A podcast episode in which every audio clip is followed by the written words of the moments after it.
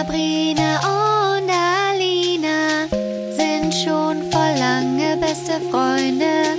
Alina erzählt Sabrina voll krasse Stories aus Hollywood.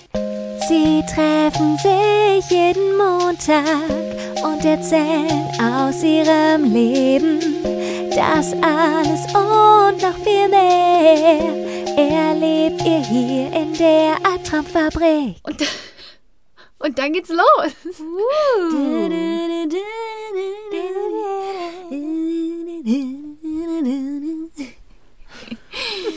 Hi. Hallo aus Köln, guten Abend. Äh, guten Morgen aus Los Angeles. Äh, das ist jetzt übrigens meine, das ist übrigens meine wahre Stimme. Ähm, diese Stimme. Also ich habe rausgefunden beim Podcast Schneiden, dass meine Stimme sich vielleicht nicht ganz so anhört, wie ich dachte. Und ähm, das hier ist nun meine wahre Stimme. Klingt auch viel natürlicher. Also Ja. solltest du Ist- beibehalten. Ist auch nicht so nervig. Nee, nervt überhaupt nicht. Also, Das ist echt so wie früher. Weißt du noch früher, als wir mit Kassettenaufnahmegeräten, ähm, Aufnahmegeräten, Kassettenrekordern uns aufgenommen haben, wo man noch so zwei Dinger runterdrücken musste. ja, genau. Und dann hat man das zurückgespult und abgespielt und dann hat man Ja. gedacht so, hä, wer ist das denn? Die, die Stimme hört sich gar nicht an wie ich. Die gleiche Erfahrung habe ich mit dem Podcast. Aber ich finde, man gewöhnt sich dann irgendwann dran. Aber Ja. schlimm ist es trotzdem immer, Ja, meine eigene Stimme zu hören. Also, es ist einfach komisch. Man hat sich ja auch, ja. man hört sich ja auch ständig auf Video oder so, besonders heutzutage im Zeitalter des Social Media. Aber das ist einfach was anderes, wenn das da ein reines jetzt auch Audio. Überhaupt nicht schlimm. Auf Nee, Video, das ist was anderes. Nur den, die Stimme ohne Oh, das ist Bild. Oh. Die Dolores, also die Dolores, die ist bei mir im Schrank mit drin und jetzt, jetzt die macht mag der dich Mitch. auch nicht. Die liebt mich.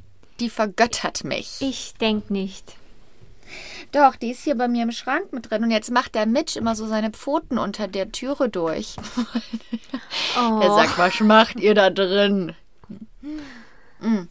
Prost. Prost, ich trinke einen Hard Kombucha. Was ist das? Das ist Kombucha mit 4,5% Alkohol. Also Kombucha hat ja eigentlich immer einen kleinen prozentualen Anteil Alkohol, weil das ja fermentierte ja, weil das ja fermentiert ist und mit so lebenden Bakterien, ne? Das ist gut für dein Ih, das ist gut für dein Gut Health. eklig. Ja, ist auch eigentlich ein bisschen eklig, aber ist sehr gesund. Ich trinke heute einen Kölsch. Kölsch. Ich vermisse Köln. Und ich vermisse L.A. Was gibt's denn Neues aus Köln? Was geht denn ab bei euch? Was geht ab, was geht ab bei euch in Germany? Was soll abgehen? Corona? Still Lockdown. Mhm. Ich glaube, ab Montag machen die Friseure wieder auf. Oh, ja, stimmt. Meine Mutter hat einen Friseurtermin gemacht. Ja, hat sie direkt. Ja, direkt hat die gesagt, ich habe mir einen Friseurtermin gemacht. genau. Ähm, ja. Ja, bei mir, bei uns ist noch alles zu, ne? Äh, obwohl, jetzt haben auch wieder langsam na, ein paar Nagelsalons auf. Die machen das dann aber auch draußen. Das geht ja hier auch bei dem Wetter. Witzig. das muss sein, ne? Schöne Ja. Nägel muss man Aber das haben. muss.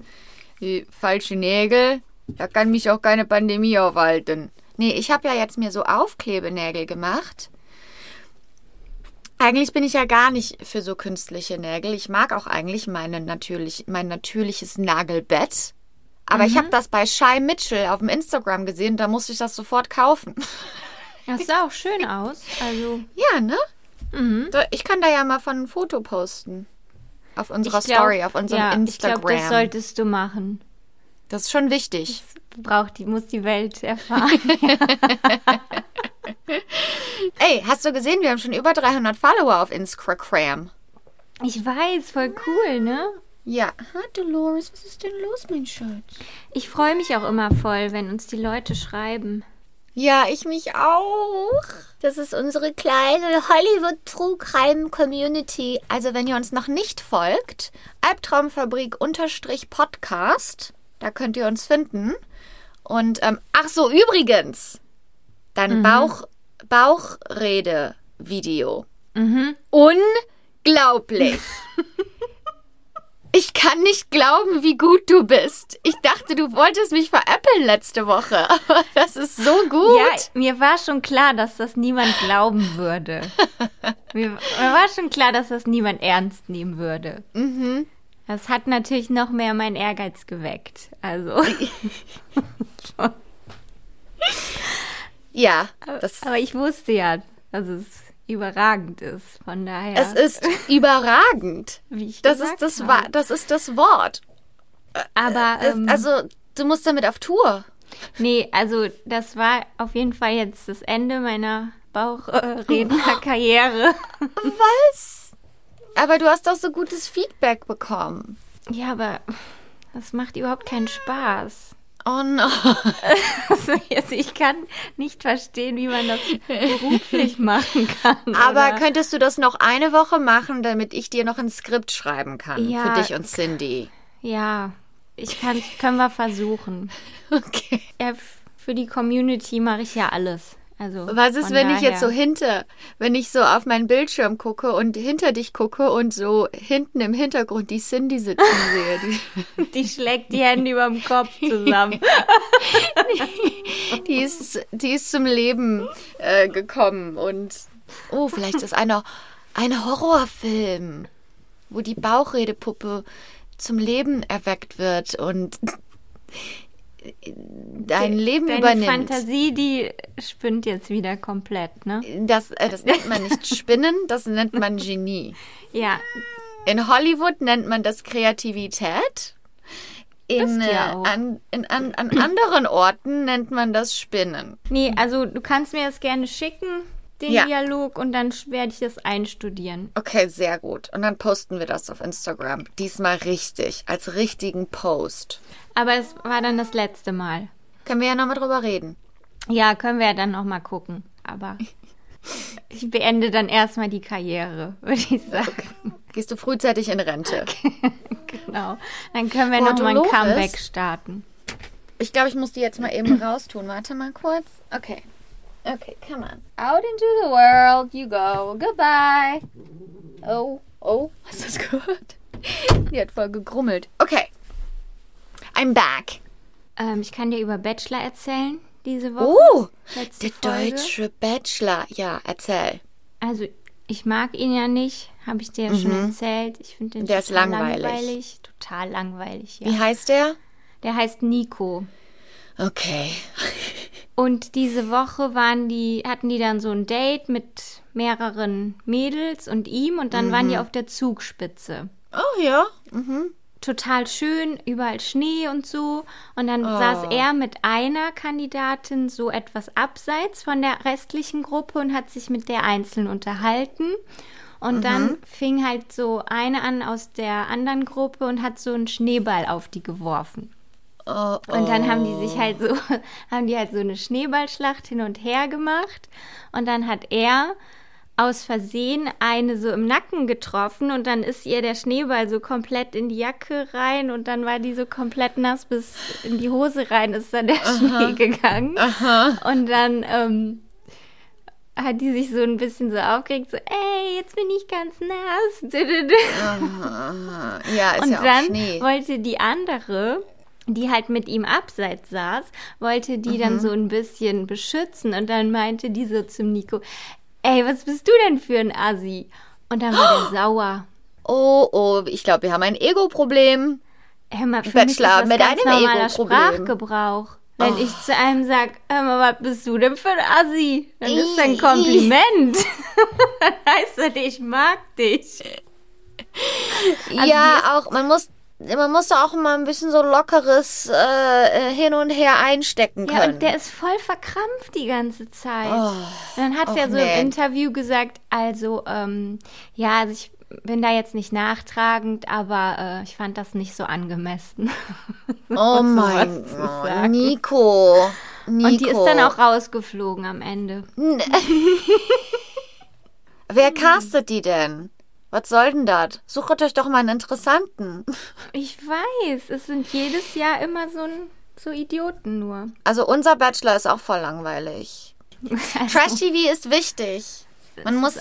Dinge gucken, die, die das Gehirn nicht zu sehr beanspruchen. Genau, es bringt mich runter von meinem anstrengenden Arbeitsalltag. Ja, vielleicht solltest du dich mal als die nächste Bachelorette bewerben.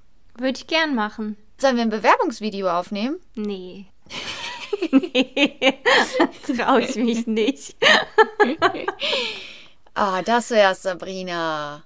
Hi, ich bin Sabrina und ich bin die neue Bachelorette.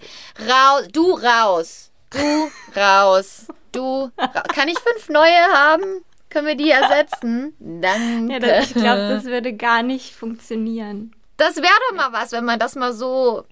Die, die müssen einfach 100 parat haben, damit man die direkt austauschen kann. Genau.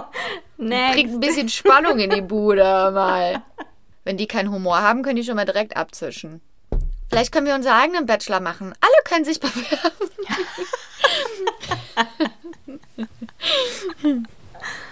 ähm, ja, langweilige Männer. Was gibt's sonst noch Neues in der Welt? Also es war Robert Kardashians Geburtstag, also wäre Oh. gewesen. Oh. Und ich bin ja also auf Instagram mit Kim und Chloe, man könnte sagen, befreundet. ja, ja, ja, das Ne? macht Sinn. Also, ja, genau. die folgen dir auch zurück. Auf jeden Fall. Ja. Und dann haben die so alte Fotos gepostet aus Oh. der Kindheit und so. Und dann hat Kim noch mal, hast du es mitbekommen, letztes Jahr, als sie 40 geworden ist, hat Kanye ihr doch ein Hologramm, Hologramm. ihres Vaters Ja. auf die Bühne gestellt. Rei reiche Menschen. Oh Gott, und dann hat sie das ganze Video nochmal gepostet. Oh nein. Und die Und lässt dann- sich ja gerade scheiden vom Kanye. Ja, eben. Und das ist ja nochmal absurder. aus die Maus. Weil Ja. ja. dann, also im Prinzip sagt ja Kanye in den Worten ihres, also mit als Ja. ihr Vater, dass sie den tollsten Mann der Welt geheiratet hat. Und sie so eine tolle Mutter und Ehefrau ist und er deshalb so stolz auf sie ist. Hör mal. Und das hat sie gepostet? das hat sie nochmal gepostet. Das ja. habe ich gar nicht gesehen. Oh. So nach dem Motto, wir lassen uns scheiden, aber vergiss nicht. Ich bin die beste Frau und Mutter. Aber ja. Also, der Kanye hatte auch echt ein Rad ab. Der hat sie doch nicht mehr alle, der Kerl. Ich meine, der ist natürlich auch krank, aber Ja, das ist halt so tragisch irgendwie. ja, aber das muss dir nicht alles abbekommen, ey. Also, Ja, ich finde vor allem wieder dieses, ähm, dass sie Mutter und Ehefrau ist, ist ja nichts, worauf ihr, ihr Vater.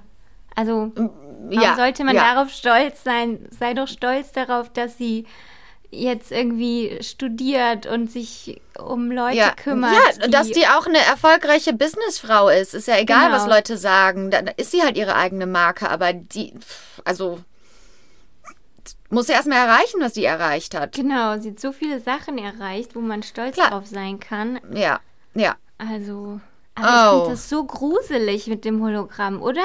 Fändest du das Total. toll? Nein, überhaupt nicht. Das Mein ist so ein Gott. typisches, was reiche Leute machen und was die denken, was cool ist. Also, das, das wie, wie eine Episode von South Park oder Simpsons oder so. Als hätte sich das jemand ausgedacht. So, Ja. was würden reiche Leute machen, das total kurios ist? Hm, ein Hologramm von deinem toten Vater. Und alle What? finden das einfach toll. Nee, Unglaublich. mm-mm. Also, ich höre auch gerade einen Podcast. Ich glaube, ich habe da schon mal drüber geredet. Der heißt Even the Rich. Die hatten auch diese Staffel über Britney Spears. Die haben jetzt gerade eine Staffel, die hatten dann eine Staffel, die auch sehr interessant ist über die Murdoch, Murdochs. Und die haben jetzt gerade eine Staffel über die Kardashians. Also, die reden dann quasi über Chris, ähm, Chris Jenner und ähm, über, what's her name? Caitlyn, Caitlyn Jenner. Ja. Und Also- ähm, dann über Kim und dann über Kylie und das ist also interessant. Ich, das muss ich mir anhören. Weil ich, Ja, es ich ist liebe mega ja interessant. diese ganze Die ganze Welt ist einfach Kardashian-Story. so, Hör mal. die, die Welt ist auch so, also manchmal gucke ich Keeping Up with the Kardashians einfach nur, um einen Eindruck von dieser Welt zu bekommen, wo dein größtes Problem ist, dass du nicht, dass die keine echten Probleme haben. Geld löst keine wahren Probleme, aber diese diese Probleme, die die haben teilweise, wo man als normaler Mensch sagen würde, what? der, der Tannenbaum hat 7000 Dollar gekostet, anstatt 8000 Dollar. Aber ich finde, trotzdem schaffen die das, dass man da so mitfühlt, oder? Ja, ja. Auf jeden Fall. Das ist auch schön, für einen Moment mal da einzutauchen und so genau. zu tun, als wäre das ein echtes Problem. Und dann kommst du wieder in die wahre Re Welt zurück und denkst so, oh, right, right, right, right, right, right, right. Ich, und ich habe ja letztes Jahr, habe ich ja innerhalb kürzester Zeit 14 Staffeln Keeping Up with the Kardashians geguckt im Lockdown. Im ersten Gebrainwashed. Lockdown. Hör mal, ich war so fasziniert davon. Ich war besessen von dieser Geschichte, was da alles passiert. Ja. Und ich, du guckst das ja dann mit dem Wissen, also du weißt ja, was passiert, aber du Genau, auch mit Caitlyn Jenner Genau. und- ja, du kommst am Anfang gar nicht klar darauf. Hä, wie Nee. kann es dazu kommen? so interessant, wirklich. Ja, auch mit, äh, mit Paris Hilton und ihrem Sextape und dann Mhm. Paris und Kim und die ganze Faszination mit It Girls und wie Frauen damals behandelt wurden und das ganze Stigma, das auch auf denen lastet. Also man muss ja nicht mit allem übereinstimmen, aber man kann ja, das wird trotzdem so durch den Dreck gezogen, weil das junge Frauen sind, die erfolgreich sind.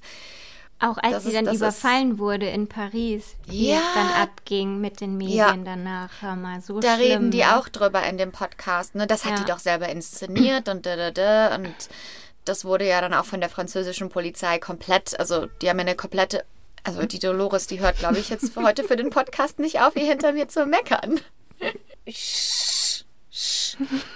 Mama muss arbeiten. Ich meine, nicht wirklich arbeiten. Mama muss ihrer Leidenschaft nachgehen in ihrem Kleiderschrank. Übrigens, wo wir gerade von Presse und und Celebrities reden, ähm, ich habe dir doch das TikTok geschickt über Britney Spears, ne? Ja. Oh mein Äh. Gott. Oh mein Gott, Leute, wir müssen darüber reden. Mindblowing. Also, falls ihr unsere Folge Nummer zwei gehört habt, da haben wir über den Fall Brittany Murphy geredet, die in ihrem Haus in den Hollywood Hills gestorben ist an einer Lungenentzündung und ein paar Monate später ist ihr Mann ähm, unter den gleichen Umständen auch gestorben. Man weiß aber wirklich bis heute nicht so richtig, was passiert ist. Und wir haben auch in der Episode kurz angesprochen, dass das Haus vorher, also Madonna hat es gebaut damals und hat es dann an Britney Spears verkauft. Und Britney Spears hat in dem Haus gelebt. Das ist aber alles, was wir bisher wussten. Mhm. Und dann habe ich dieses TikTok gesehen, wo die ehemalige Make-up-Artistin von Britney Spears in einem Podcast über Britney Spears über dieses Haus geredet hat. Und ich glaube, du hast dir den Podcast angehört, ne? Genau, ich habe mir die Folge dann heute angehört. Ähm, also die war ganz am Anfang ihre Make-up-Artistin, als es so richtig losging mit Baby One More Time. Ich glaube vier Jahre lang. Und also ist halt die Frage, so wie glaubwürdig ist diese Person, weil sie sagt halt auch Klar. die ganze Zeit, oh my God, Britney and I, we were so close und äh, ne, so, Ja. also Das machen Leute ja gerne. so- Ja, wir waren voll gut befreundet damals und äh, Ja, genau. Und es ist halt auch die Frage, will sie jetzt nur irgendwie in die Öffentlichkeit oder ist da wirklich was dran? Aber auf Mhm. jeden Fall erzählt sie dann, dass Britney sie angerufen hat. Und dann meinte sie, ja, ich hatte hier gerade äh, so einen Reiki-Meister im Haus. Kennst du das? Reiki Mhm. Ja, das ist- Healing? Die, Ja, die machen irgendwie so Energien. Energie. Ist das das, wo die so die Hände über den Körper halten? Genau, du legst dich oder? quasi so wie bei der Massage auf so eine Liege und dann halten die so die Hände über dich Mhm. und dann geben die dir gute Energie und die schlechte fließt raus und sowas. und dann erzählt Ah, okay. Britney halt, Brauch dass dieser Reiki-Meister halt gerade bei ihr war, weil sie irgendwie so ähm, verspannt war und dann, als er gegangen war, hat er irgendwie ein Tor geöffnet, was die bösen Geister äh, herein hereingebracht hat ins Haus. Und Also, da war halt ein Mann und eine Frau und die haben versucht, sie die Treppe runterzuschubsen, sagt sie. Und dann mein, mein Britney, meinte Britney so, ähm, also ich weiß, du wirst mir das nicht glauben, aber ich weiß, was ich gesehen habe und das war so. Und dann ist sie sofort raus aus dem Haus, ist ins Hotel gegangen und ist nicht mehr ins Haus zurückgekehrt. What? Und dann hat sie das Haus verkauft An Brittany Murphy. an Britney Murphy. Oh mein Gott. Also vielleicht ist das Haus verflucht. Also, guck mal, mit Geschichten, die mit Geistern zu tun haben und verflucht und so weiter, das ist natürlich immer so. Da gibt es mehrere Aspekte. Erstens geht uns in unserem Kopf viel mehr ab, als wir wissen. Unser Kopf kann uns trügen. Wir können Dinge sehen, die gar nicht wirklich da sind. Man muss das natürlich alles immer mit einem kritischen Auge betrachten, aber ich, ich sage auch, ich bin nicht so arrogant, um zu denken, dass Menschen die einzigen Kreaturen sind, die in unserem Universum leben oder in unserer Welt leben oder dass wir alles wissen über unsere Existenz oder die Existenz anderer Wesen oder was auch immer. Ähm, von daher ist das schon immer interessant, solche, diese Geschichten, die gibt's ja en masse. Auf jeden Hm. Fall. Und es gi- gibt so viele Sachen, die man sich nicht mit Wissenschaft erklären kann. Genau. Und trotzdem Ja. passieren sie, ne? Also, Ja, wo wir gerade von Geisterhäusern sprechen. Wie ich hatte ja auch einen, Ge- wir hatten ja auch einen Geist im Haus, wo ich aufgewachsen bin. Habe ich dir das schon mal erzählt? Im Brachelen in dem Haus. äh, äh. Ja. Also ich bin im Brachelen im Kreis Hückelhofen ähm, aufgewachsen. Und äh, da haben wir in einem alten Haus gewohnt. Das war eigentlich mal ein alter Bauernhof, aber das war jetzt halt kein Bauernhof mehr, sondern hatte hinten so Ställe und sowas. Und da war auf jeden Fall ein Geist drin. Da war auf jeden Fall ein Geist in dem Haus. Woran hast du es gemerkt? Also meine Mutter, die auch eigentlich nicht an sowas glaubt, aber die hat mir, nachdem wir aus dem Haus ausgezogen sind, hat die mir Gott. schon einige krasse Stories erzählt. Scheiße. Also erstmal muss ich davon damit anfangen, dass der Vorbesitzer, der vorher, die Familie, die da vorher drin gewohnt hat, der Mann, der hat sich in dem Haus selber das Leben genommen. Scheiße.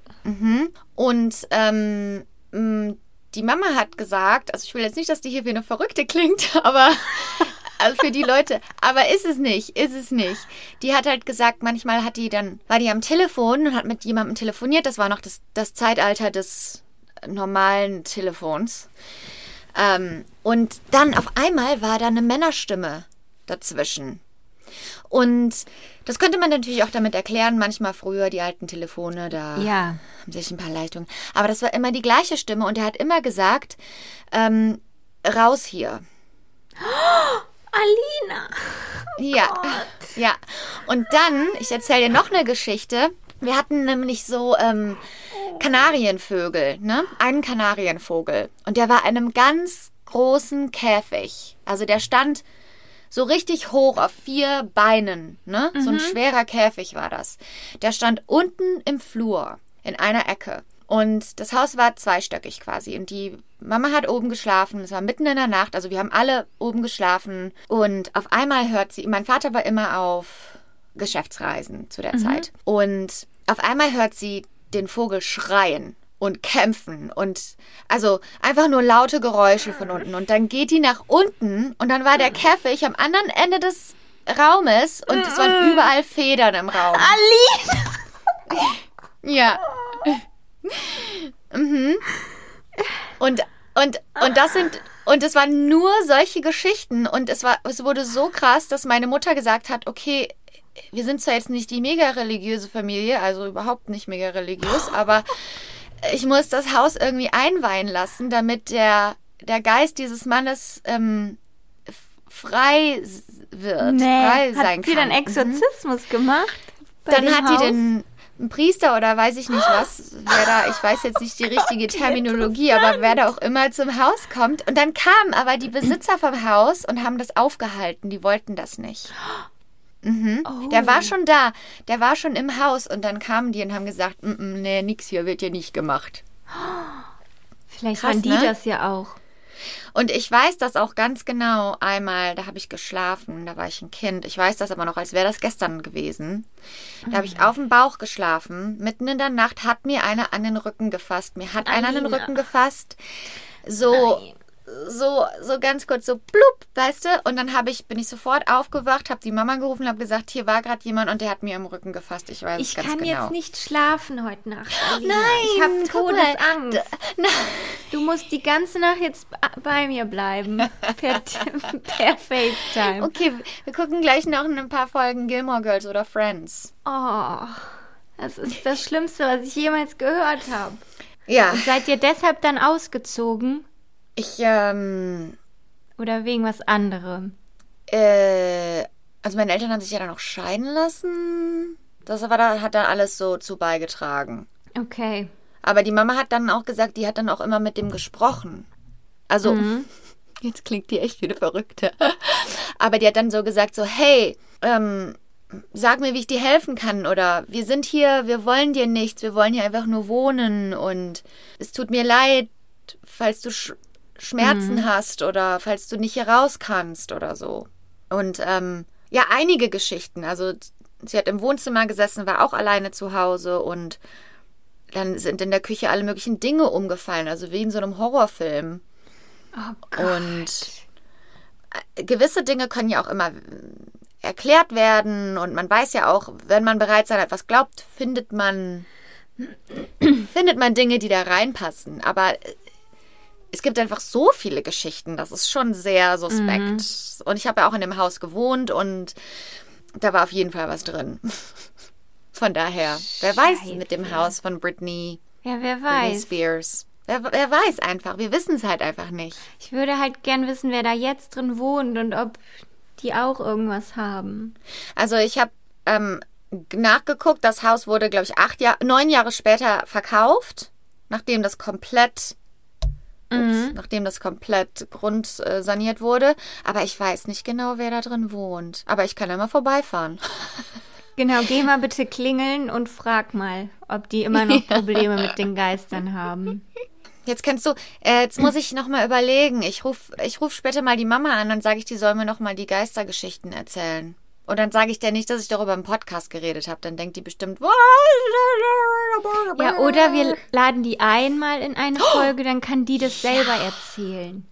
Ja. Ist doch voll interessant. Oh ja, das Können machen wir die ausfragen. Ja, das machen wir. Dann schreib das auf. Wo ist, Ja. Wie heißt nochmal unser Assistent? Gre Christopher. Äh, Gregor heißt Gregor. Gregor, schreib das auf. ähm, Sabrina. Ja, ich bin ganz Ohr.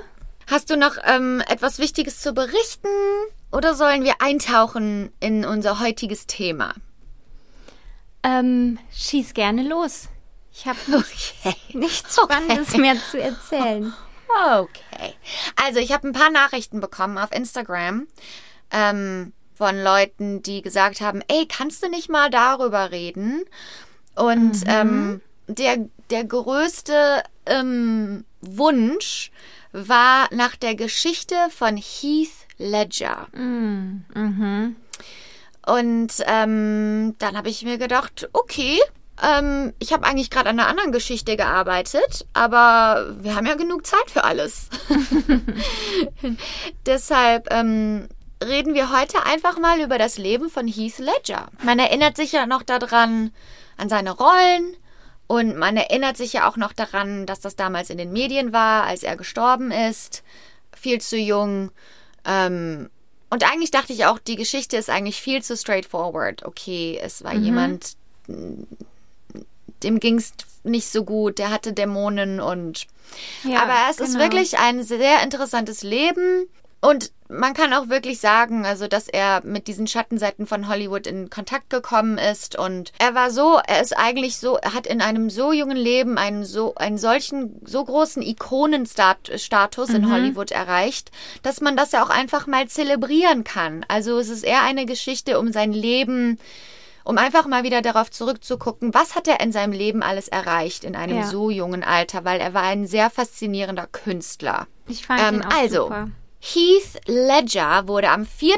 April 1979 in Perth in Australien geboren. Ähm, und er war immer schon ein sehr lebhaftes Kind, ein sehr ähm, abenteuerlustiges Kind und er wollte immer raus in die Welt und alles entdecken. Seine ältere Schwester Kate war Schauspielerin, also die hat die war Theaterschauspielerin mhm. und die hat in ähm, Theaterproduktionen mitgespielt und er saß immer in der ersten Reihe und hat ganz gespannt alles angeguckt und hat dann schon gesagt, das ist das, was ich auch mal machen möchte. Ich kann es kaum abwarten, bis ich das auch machen kann. Mit zehn hat er seine erste Hauptrolle bekommen und hat Peter Pan gespielt in einer hm. lokalen Theaterproduktion. Mit 17 hat er sich dann entschieden, weißt du was, ich breche die Schule ab. Und also er hat dann quasi mit 16 ähm, Abschlussprüfungen gemacht, zu früh. Mhm weil er sagte, ich, ich will die Schule beenden und er wollte einfach raus in die Welt. Er konnte nicht mehr in Perth bleiben. Und dann sind er und sein bester Freund Trevor, den er kannte seit er drei Jahre alt war, zusammen durch ganz Australien gefahren bis nach Sydney. Mhm. Und haben sich dort zusammen eine Wohnung genommen und er hat angefangen, ähm, er ist zu Castings gegangen und er wollte Schauspieler werden. Also mit 16 war das? Mit, Oder? Ja, mit, mhm. mit 17, genau. Okay. Also er und sein Freund Trevor. Ähm, es ging auch eigentlich alles relativ schnell für Heath. Also er hat innerhalb von kürzester Zeit ein paar Fernsehserien gebucht, ein paar australische. Die Fernsehserie Clowning Around, die auf Deutsch der Traum vom Clown hieß. Ähm, Leinenlos, dann Sweat, der Weg zum Sieg Home and Away, eine der eine, Aust eine von Australiens erfolgreichsten Serien. Und dann hat er den Film Black Rock gebucht. Ähm, das war sein erster richtiger Film. Das war alles innerhalb von zwei Jahren. Dann mit 19 hat er gesagt, jetzt geht's ab nach Hollywood. also hat er seine Sachen gepackt und ist nach Hollywood gezogen. In Hollywood hatte er einen Mitbewohner und der hat ihm von dem Skript zehn Dinge, die ich an dir hasse, erzählt, die einer oh. seiner Freunde geschrieben haben. Aha. Und Heath hatte bereits auch schon einen Agenten und einen Manager. Ich meine, der hatte ja wirklich alles. Ne? Also der hatte, ähm, seine Freundin Naomi Watts hat in einem Interview gesagt, ähm, es gab so einige Dinge, die damals für einen männlichen Schauspieler, die ihn so schnell hochkatapultiert haben. Die Stimme, das, ähm, das Charisma, das Aussehen, mhm. das Talent und er hatte alles im Übermaß sozusagen. Mhm. Jedenfalls hat er dieses ähm, Drehbuch zu Zehn Dinge, die ich an dir hasse, gelesen und hat gesagt, ja, also ähm, die Hauptrolle, die finde ich gut. Und dann hat der Freund auch so gesagt, die Hauptrolle, okay. Ich meine, du hast ja noch gar keine Credits in Amerika, aber okay.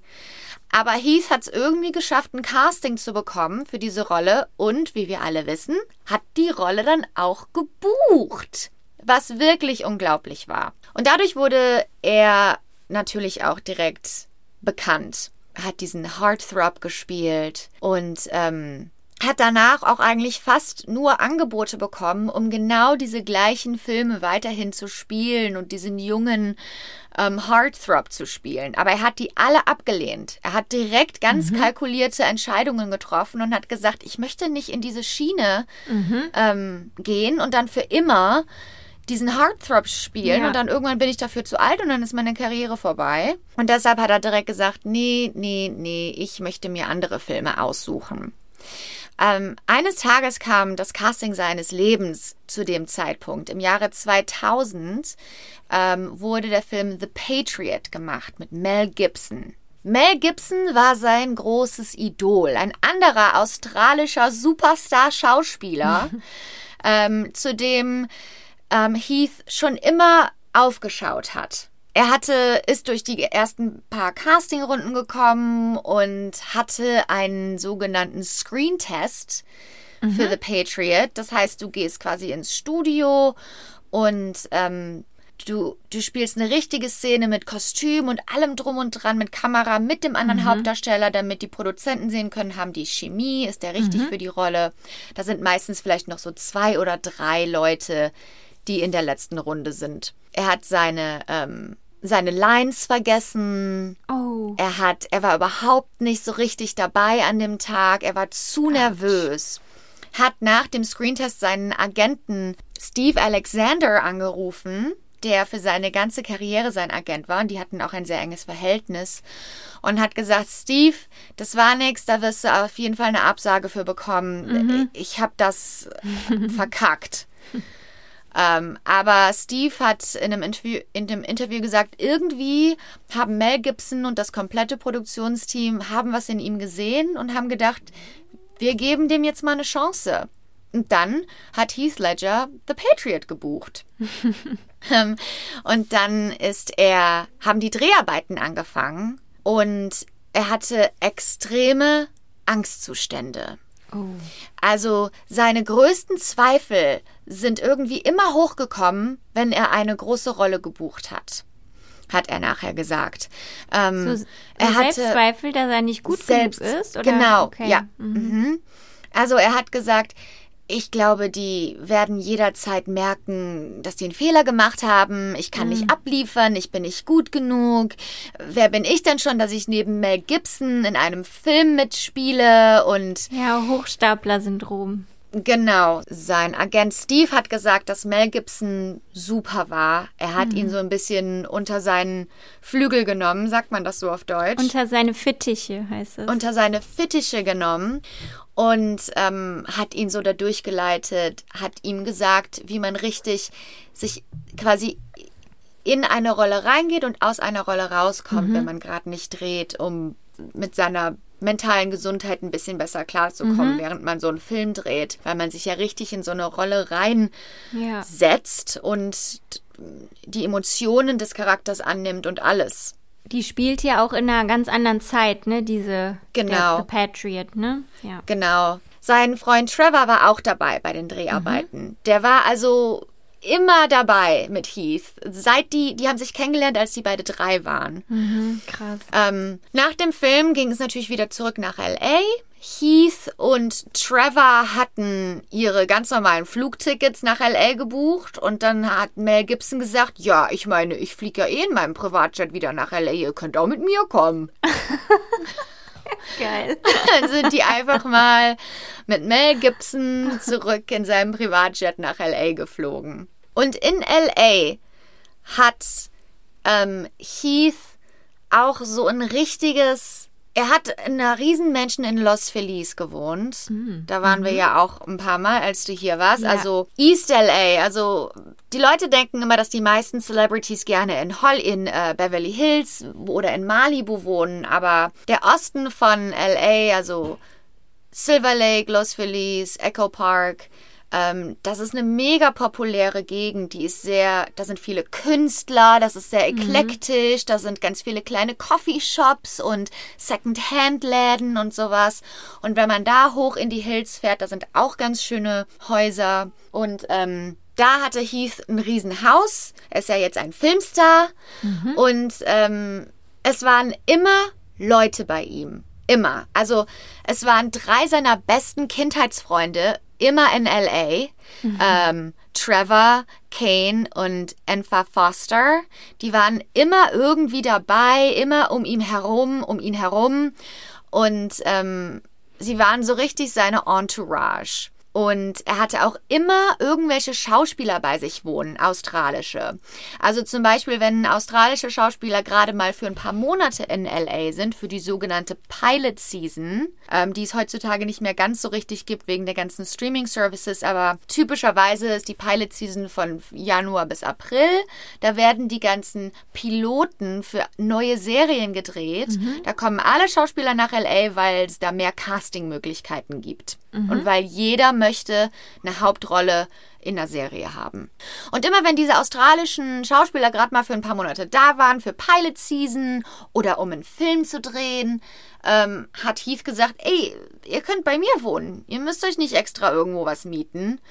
Ähm, zum Beispiel äh, Naomi Watts war eine dieser Schauspielerinnen. Naomi Watts und Heath Ledger haben ja auch da dann in einem Film zusammen gespielt und waren auch einige Jahre zusammen. Rose Byrne war eine dieser Schauspielerinnen. Das ist eine Schauspielerin, die kennt man vielleicht aus Bridesmaids, X-Men oder Spy. Ben Mendelssohn, äh, der ist jetzt nicht ganz so bekannt, aber es gibt eine Serie auf äh, ne, Hul, die, die heißt The Outsider. Kennst du die?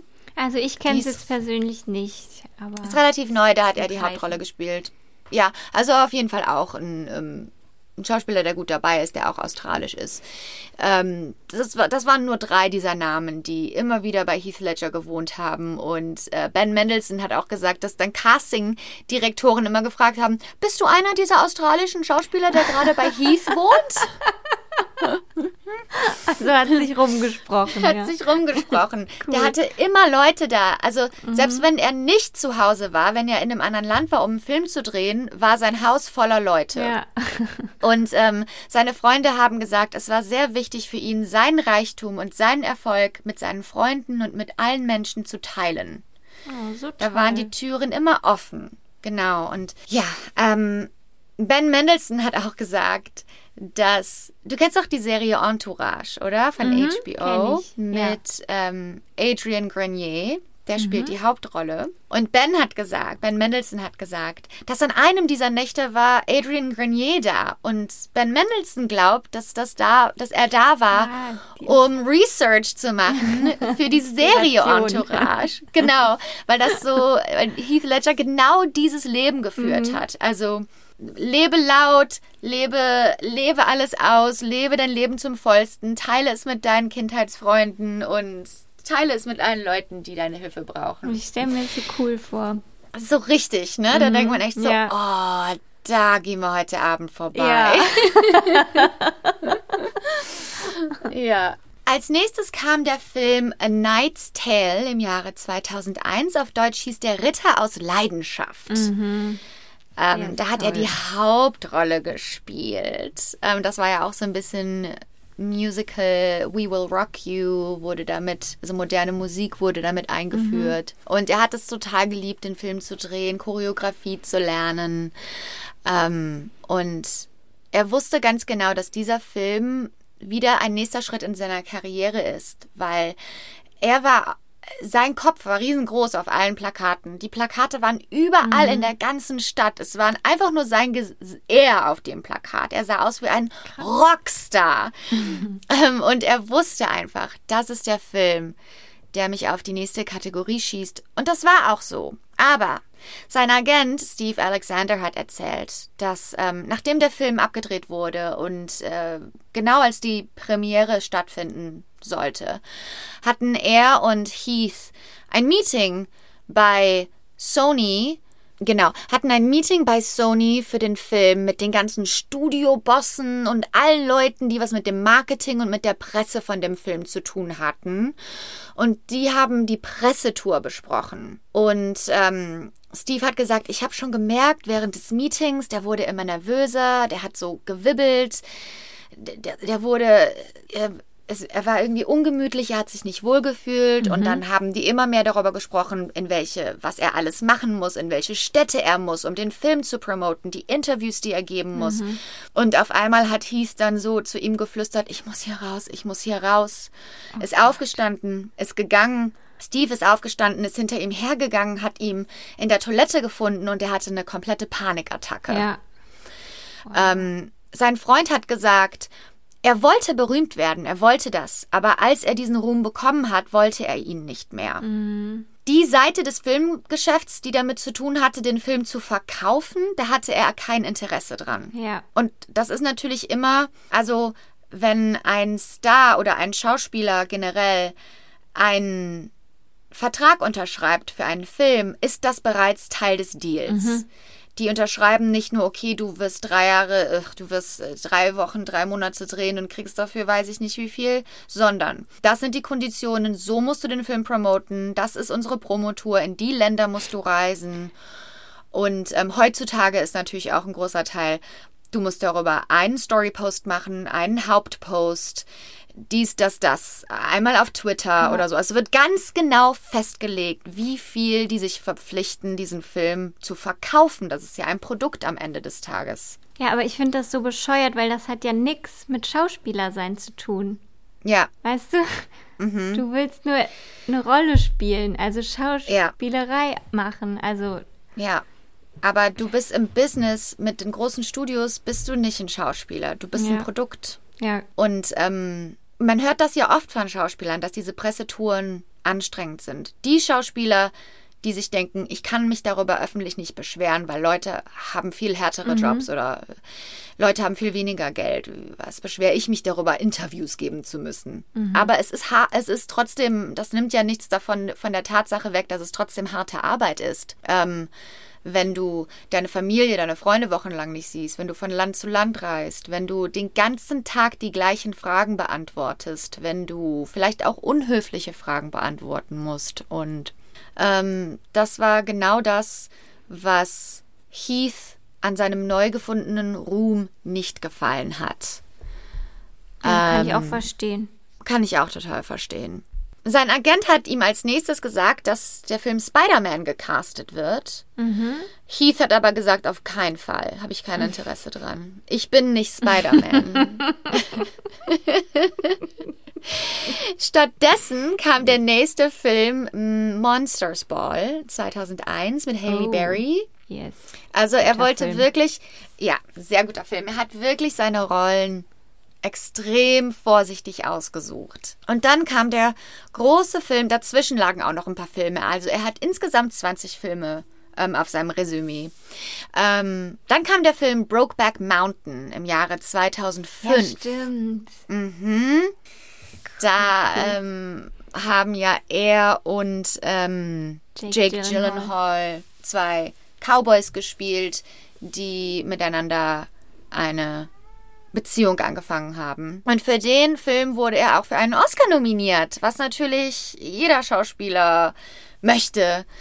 Ähm, und dafür war er der jü- n- neun jüngst, neunt jüngste Schauspieler, der jemals für einen Best Actor Oscar nominiert wurde.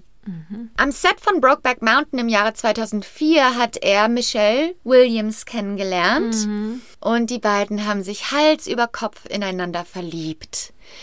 Äh, Im Jahre 2005 kam dann ihre Tochter Matilda Rose zur Welt. Er war superglücklich in seiner neuen Rolle als Vater, hat sich mega gefreut. Alles hat gestimmt. Boah, krass. Die hört nicht auf. Ich weiß auch nicht, was die will von mir. Also, kannst du vielleicht mal einen Katzenpsychologe bei mir melden? Ja, stimmt. Wie kann ich dir helfen? Ich glaube, ich muss die gleich mal rauslassen und hoffen, dass draußen nichts schief geht. Ja, bitte. Sei so nett. das Oh mein arme Tier. Ja. So, ähm, dann ist er mit Michelle Williams zusammen nach New York, nach Brooklyn gezogen. Okay. Ähm, er hat sa- die Pateneltern von Matilda Rose sind Busy Phillips von Dawson's Creek, die beste Freundin von äh, Michelle Williams Ja. und äh, Jake Gyllenhaal. Das sind ihre Paten, Pateneltern. Ähm, er hat zu seinem Freund gesagt, dass die, dass, dass er gerade alles, dass gerade alles perfekt ist. Er liebt sein Haus in Brooklyn, er liebt, er liebt seine Nachbarschaft, er liebt seine Tochter, er, er liebt sein Leben mit Michelle und Matilda. Es war laut seiner eigenen Aussage alles super ähm, von den Jahren 2005 bis 2007. Sein Freund und Musiker Ben Harper hat gesagt, er war einmal bei Heath und Heath hatte einen Flügel, Ben hat hat äh, Klavier gespielt und am nächsten Morgen kam eine Lieferung bei Ben an und es war dieser Flügel. Äh, Heath hat ihm diesen Flügel geschenkt und hat gesagt, dieser Flügel gehört einfach zu dir. Und dann hat Was? Ben ihn direkt angerufen und hat gesagt, du kannst mir doch keinen Flügel schenken. Hat er gesagt, nein, der gehört einfach zu dir.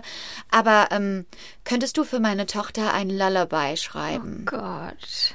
Ein Kinderlied. Also, wenn du heulen möchtest, kannst du dir das auch gerne anhören. Das habe ich mir jetzt schon zweimal angehört und Oh zweimal Gott. Rotz und Wasser ja, das geheult. Glaube ich gerne. Ben Harper redet auch über ihn, also hebt ihn in den Himmel und sagt, er war einfach der beste Mensch und singt dann dieses Lullaby und äh, es ist einfach nur komplett vorbei. Was viele Leute nicht wussten über Keith, was? Keith?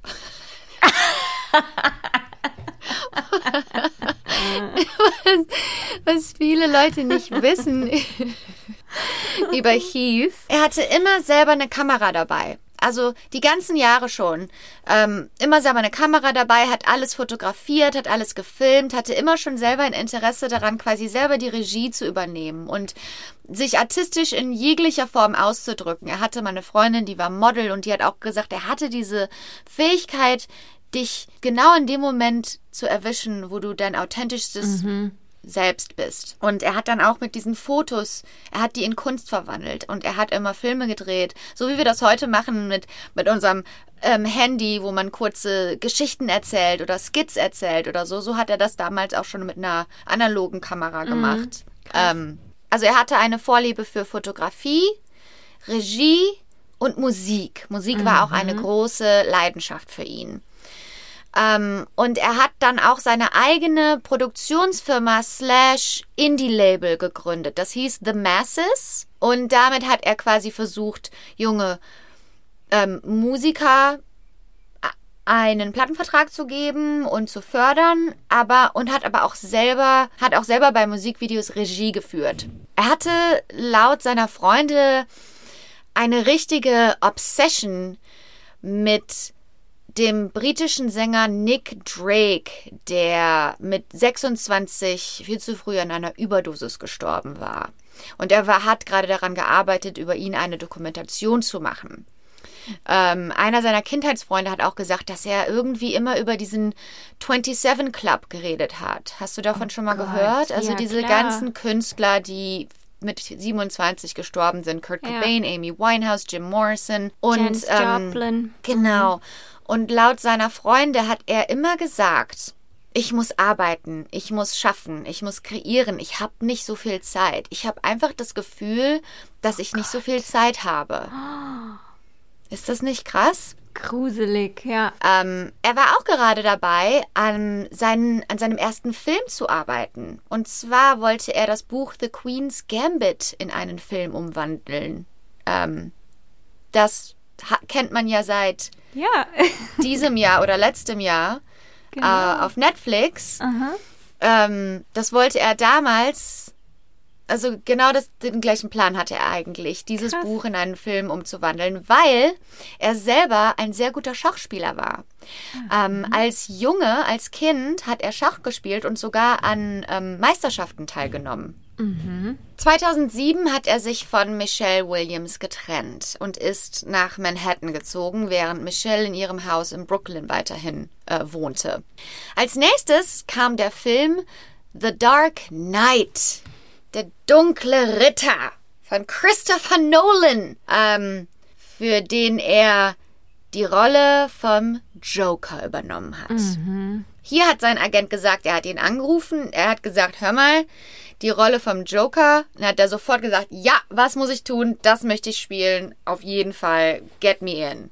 Krass. Mhm. Dann hat er diese Rolle gebucht. Ist natürlich auch ein extremer Druck drauf. Der letzte, der die Rolle gebucht hat, war äh, äh, äh, Jack Nicholson. Genau. Und ähm, er hat sich für die Rolle einen Monat lang in einem Hotelzimmer in London quasi eingesperrt und hat nur diesen Charakter erforscht und diese Gedanken und hat versucht, diese Stimme hinzukriegen und hat gesagt, das ist ein kaltblütiger Psychopath und er musste in diesen Mindset reinkommen. Er hatte wie immer, wenn er eine Rolle gebucht hat, Angstzustände und extreme, extreme Schlafstörungen. Er hat ein, in einem Interview mit der New York Times gesagt, ähm, während der Dreharbeiten zu ähm, The Dark Knight, dass er pro Nacht ungefähr nur zwei Stunden schläft. Ew. Er hat es einfach nicht hingekommen, hat er gesagt, mein Körper ist am Ende und mein Kopf kann einfach nicht schlafen. Dann hat er sogar in diesem Interview gesagt, ich habe ein Ambien genommen, also ein Schlafmittel. Das hat nicht gewirkt. Dann habe ich ein zweites Ambien genommen. Dann habe ich, bin ich nach einer, einer Stunde wieder wach geworden und war wieder wach für den Rest des Boah. sein ähm, Akzentcoach ähm, war mit ihm zusammen in London, um diesen Film zu drehen. Die, die haben im gleichen Komplex gewohnt. Der hat nachts gehört, wie Heath wach war und hat gesagt, hey man, äh, leg dich hin, du musst morgen arbeiten. Hat der gesagt, kann ich nicht. Kann ich nicht. Hm. Ähm, Michelle Williams hat gesagt, solange ich ihn gekannt hatte, hatte er Anfälle mit Schlaflosigkeit. Er hatte zu viel Energie, sein Geist drehte sich, drehte sich, drehte sich, drehte sich immer weiter. Dann hat er die Rolle von vom Joker abgedreht. Der nächste Film nach The Joker war das Kabinett des Dr. Parnassus. Mhm. Das war, wie wir wissen, der letzte Film ja. von Heath Ledger, die letzte Rolle als Tony, die er in diesem Film gespielt hat. In dem Film war es nicht anders als in The Dark Knight. Er hat extreme Schlafstörungen gehabt. Fast jeder Schauspieler und Crewmember von diesem Film Parnassus ist krank geworden, weil die unter extremen Konditionen gedreht haben. Es war quasi immer nass. Es war immer im mhm. Regen oder im Wasser. Die waren immer draußen. Die waren stundenlang. Und viele dieser Schauspieler sind krank geworden, haben sich dann aber um diese Krankheit gekümmert. Christopher Plummer, der auch in dem Film war, hat gesagt, Heath Ledger hatte quasi eine Lungenentzündung, hat aber nichts dagegen gemacht. Er hat kein oh Antibiotikum Gott. genommen. Und hat sich gleichzeitig immer wieder auch bei Christopher Plummer darüber beschwert, dass er einfach nicht schlafen kann und dass er alle möglichen Tabletten ausprobiert, um schlafen zu können, um zur Ruhe zu kommen. Mehrere seiner Freunde haben gesagt, dass der die ständig angerufen hat, zu allen möglichen Zeiten. Ben Harper, dieser Musiker, hat gesagt, der hat mich mhm. teilweise morgens um 5 Uhr angerufen. Und dann habe ich gesagt, hör mal, äh, kann ich dich ein paar Stunden zurückrufen? Und ähm, sein Agent hat gesagt, dass er also jetzt nicht nur während des Filmens von ähm, Panassus, aber generell in den Jahren davor auch schon, er war einfach ähm, wie sagt man, restless. Äh, mhm. Ruhelos. Er, ist nicht, ne? Rastlos. Ruhe, er war ruhelos. Der Agent hat gesagt, der ist manchmal einfach morgens. Dann hat er gesagt, hi, ich bin hier und hat sich zum Frühstück eingeladen. So, der musste immer irgendwas machen. Der musste immer mit oh, jedem, ja. der hat Leuten mitten in der Nacht E-Mails geschickt der Steve, der Agent, hat gesagt, der hat mich mehrmals am Tag angerufen. Mit mhm. jedem, der hat gesagt, ich habe eine Idee oder ich muss was besprechen oder, ne, immer, immer angerufen und immer mit seinen Freunden kommuniziert.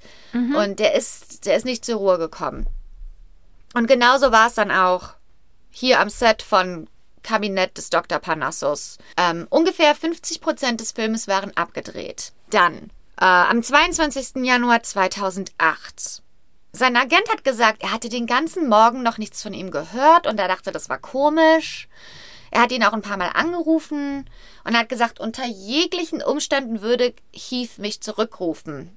Auf jeden Fall. Hat mhm. er aber nicht. Und es war irgendwie komisch. Und dann habe ich mein Blackberry einfach auf meinen Schreibtisch gelegt und habe da einfach nur drauf gestarrt, weil ich irgendwie ein komisches Gefühl hatte. Heath war jetzt in, in Soho in Manhattan in seinem in seinem Apartment. An dem Morgen kam seine Haushälterin Theresa Solomon zu ihm, hat aber gesehen, dass seine Schlafzimmertüre quasi verriegelt ist oder noch zu ist ja. und dass er noch nicht aufgestanden ist. Sie sagt aber, dass sie hat ihn schnarchen gehört und sie dachte einfach, okay, der bleibt einfach länger liegen heute mal, der muss sich ausruhen, obwohl der vorher nie richtig geschlafen hat. Mhm. Um Viertel vor drei ist seine Masseurin Diana Walletseen angekommen, weil sie um drei Uhr einen Termin mit ihm hatte. Ähm, er hat aber nicht darauf geantwortet, dass die beiden, äh, dass sie an der Schlafzimmertüre geklopft haben. Dann haben sich die beiden natürlich Sorgen gemacht, haben geklopft, haben gerufen, aber er hat nicht reagiert. Dann haben die die Türe aufgebrochen und haben Heath äh, nackt und bewusstlos auf dem Boden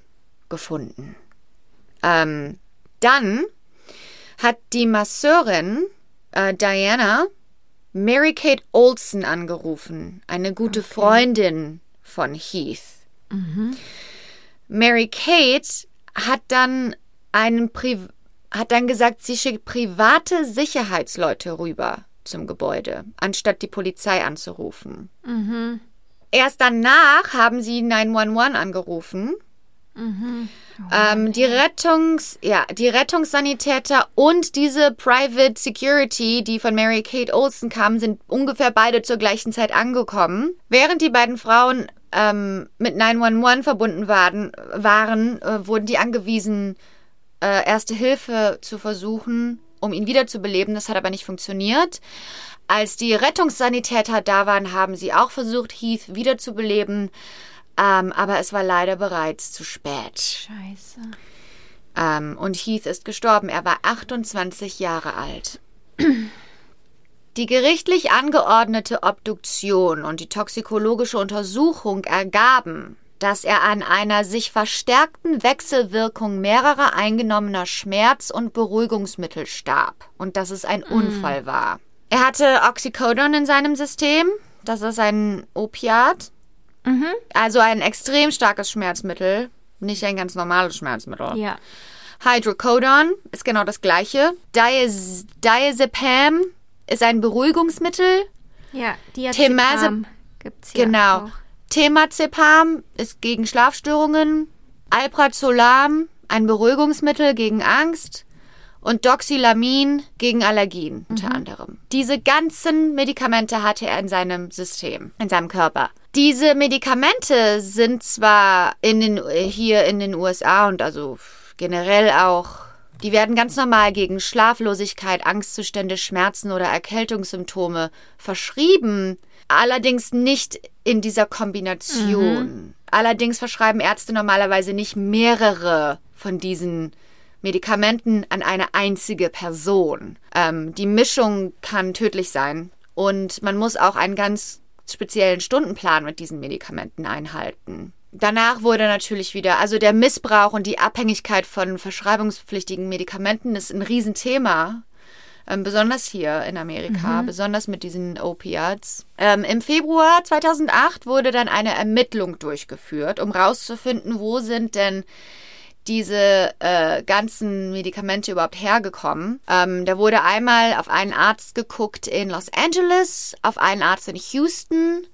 Ähm, es wurde aber herausgefunden, dass die Medikamente, die diese Ärzte Heath verschrieben haben, nicht die waren, die er genommen hatte, als er gestorben war. Dann wurde auch untersucht, ob Mary Kate Olsen was damit zu tun hatte, dass er dieses Oxycodon hatte. Ähm, die Presse ist da natürlich draufgesprungen wie sonst noch was, weil sie hat sich verweigert, bei dieser Untersuchung der DEA, also der Drug Enforcement Administration, mitzumachen, es sei denn, sie erhält Immunität gegen eine zukünftige Strafverfolgung. Ähm, es wurde aber, das fanden die Leute dann suspekt. Du kennst ja die Medien, was ist hier los? Es wurde aber kein Beweis gefunden, es wurde nichts gefunden, dass in irgendeiner Weise diese Drogen von Mary Kate Olsen kamen. Ähm, es wurde kein Verdächtiger gefunden. Die Entwicklung wurde, ach, die, ähm, die äh, Untersuchung wurde eingestellt und man weiß bis heute nicht, wo er dieses Oxycodon und dieses Hydrocodon her hatte, das in seinem System waren. Und die ähm, Ärzte haben auch gesagt, dass wenn diese beiden Dinge nicht in seinem System gewesen wären, hätte er mit den anderen Medikamenten zusammen überlebt. Krass. Es wird natürlich schwer davon ausgegangen, dass er versucht hat, sich selbst zu heilen, sozusagen, dass er einfach schlafen wollte und diese Lungenentzündung bekämpfen wollte genau. und dass es einfach ein Unfall war. Sechs Monate nach seinem Tod kam der Film The Dark Knight raus und im Jahre 2009 hat er für seine Rolle den Oscar als Best Supporting Actor gewonnen. Seine Mutter, sein Vater und seine Schwester waren bei den Oscars und haben den Oscar für ihn entgegengenommen. Die ähm, Academy und die Familie haben nachher zusammen beschlossen, dass der die Tro Trophäe selbst an Matilda gehen soll. Also seine Tochter hat den Oscar. Ähm, und wie wir wissen, wurde der Film Parnassus ähm, zu Ende gedreht und die Rolle von Heath Ledger wurde mit Johnny Depp, Jude Law und Colin Farrell ersetzt. Also drei Schauspieler haben seine eine Rolle ersetzt, weil die wussten nicht, wen, das kann ja keiner ersetzen dann. Deshalb dachten die, wir brauchen mehrere. Es gibt eine sehr coole Doku, die heißt I Am Heath Ledger, wo auch quasi sein Leben und seine Arbeit geehrt wird und wo seine Familie über ihn spricht und seine Freunde und sowas. Und das ist sehr interessant und Ähm, sein Vater sagt in dieser Dokumentation, es ist nicht so, wie die Leute das gerne hätten oder wie die Medien das darstellen, dass er einmal glücklich war und äh, dann ging es bergab und er war unglücklich. Er war ein glücklicher Mensch, der nach vorne mhm. geschaut hat und viele Pläne hatte, aber gleichzeitig auch viele Dämonen hatte, die er bekämpfen musste, genau wie die meisten von uns auch. Genau, ich glaube, das ist nicht so ungewöhnlich, ne? Nee, überhaupt Umso nicht. Umso tragischer, dass es dann so endet. Ja, es ist in dieser speziellen.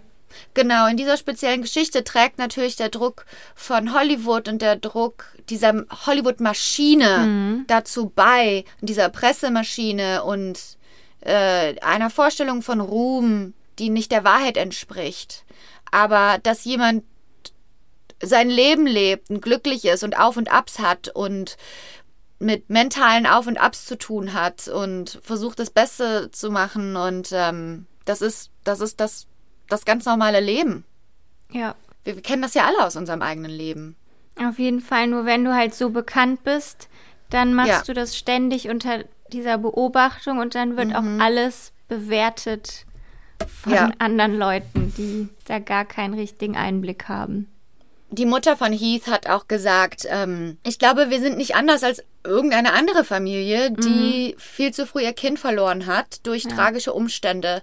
Der einzige Unterschied für uns ist, dass wir es in der Öffentlichkeit ausleben mussten. Mhm.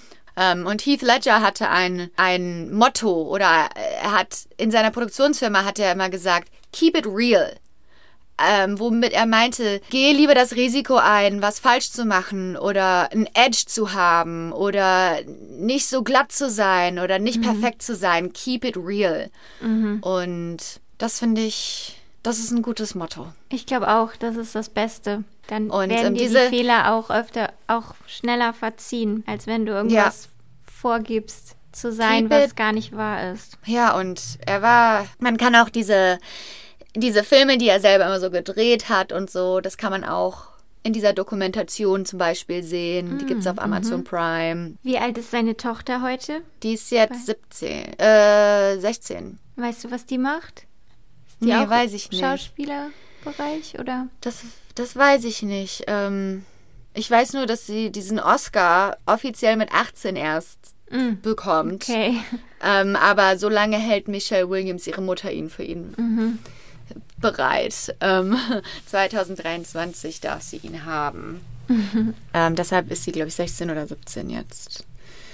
Aber ja, war auf jeden Fall interessant, über Heath nochmal ein bisschen mehr zu lernen. Gibt es dieses Jahr eigentlich eine Oscar-Verleihung? Ja, gibt es. Die wird aber auch mit Social Distancing und ich glaube virtuellem Publikum abgehalten. Ah, okay. Wir hatten ja schon ein paar Awards Zeremonien während Corona. Die Emmys wurden während Corona oder waren es mhm. die Golden Globes? Und da haben die das auch so gemacht, dass quasi die Teams von den einzelnen Filmen oder Serien, also Golden mhm. Globes dann, weil es beides war, ähm, die waren quasi in ihren eigenen, entweder bei jemandem zu Hause so, oder irgendwo. Ja. Social Distance mit Masken und okay. da waren mhm. Kameras. Mhm. Ähm, und dann auf der Bühne waren also nur die Leute, die das präsentiert haben, auch alles mhm. Social Distance, kein Live-Publikum. Mhm. Und dann ist dann immer jemand mit so einem kompletten Hazmat-Suit bei demjenigen, der gewonnen hat, quasi angekommen und hat den, hat den Preis über, oh, cool. überbracht. Ja, eine meiner Lieblingsserien, ähm, Schitt's Creek, hat ganz viele Preise ja, abgeräumt. Die ist cool, die ist so gut. ja. ja. Ja, krass. Also ich wusste das alles gar nicht über Heath, weil so, keine Ahnung, hieß es dann immer, der ist an einer Überdosis gestorben, war genau. abhängig, ist abgestürzt, ja. ihm ist der war Ruhm zu Kopf gestiegen. Mhm. Dieses halt. Mhm. Mhm. Ten Things I Hate About You ist auch so ein typischer 90er. Ich liebe den Film. 90er Film. Ich glaube, die gucke ich mir gleich auch. noch an. Ja. Zum Einschlafen. Den, der ist so cool. Ja, der ist cool. Ja, gibt's noch irgendwas, irgendein Highlight oder irgendwas Positives, was wir teilen können? Ich überlege gerade. Meine Katze ist endlich leise, das ist sehr positiv. Ähm, ich habe was ganz Komisches auf TikTok gesehen diese Woche. Was denn? Naja, wenn man so auf der Startseite ist, dann ähm, kann man ja da so durchscrollen, ne? Ja. Und dann kriegt man ja auch manchmal so ähm, Livestreams angezeigt, Aha, ne? Wenn ja. da irgendwelche Leute live sind, ja. Aha. Dann war da eine, dann lag die im Bett, war am Schlafen. What? Ja, und, mal, geht's noch? und dann haben Leute ihr zugeguckt beim Schlafen. Hm, Äh, Was soll das? nein, das, Das mag ich ich richtig nicht. gruselig. Creepy. Ja, voll. Und dann bin ich erstmal, da bin ich rausgegangen, dann war ich irgendwie, weiß ich nicht, eine Viertelstunde später wieder reingegangen. Dann lag die halt immer noch war am Schlafen. Ich dachte erst, die tut nur so. Das Oh ist doch total Gott. gestört. Was ist denn mit den Leuten los? Jetzt fühlen wir uns schon beim Schlafen, oder wie? Ja, muss man gar nichts mehr machen, um irgendwie ein Entertainment-Level zu erreichen. Einfach nur noch schlafen. Hör mal. Krass. Äh, Das mache ich heute auch mal. Sag ich dir Bescheid. Nee. Und dann, und dann stell dir vor, dann kommt so einer, dann sehen die so live, wie du entführt wirst oder so. Ja, oh mein Ja, oh mein Film. Gott. Film. genau, Ich habe eine neue Filmidee. Schreib auf. Meine Freundin und ich haben jetzt angefangen ähm, mit unserer Filmproduktion. Anyway, da müssen wir nicht drüber reden. Können wir aber. ähm, mm, mm, mm. Erzähl ich dann mal, wenn wir weiter, Wenn's- wenn wir okay. weiter sind. Wir Wenn's müssen erst mal soweit unser ist. Budget zusammenkriegen, damit wir die Corona-Maßnahmen einhalten können. ähm, anywho. Anywho. Ja, ja, schön. schön. Dann haben wir mal wieder, ne? Haben wir mal wieder ein Genau. Episödchen. Haben wir eine Folge im Kasten wieder. Und ähm, wie immer, abonniert uns, gebt uns 5 Sterne und folgt uns auf Instagram auf Albtraumfabrik-Podcast. Sehr gut. Danke. ähm, äh, okay, dann sag ich mal gute Nacht nach Köln. Guten Morgen nach Hollywood. Tschüss. Bis nächste Woche. Bis. Montag.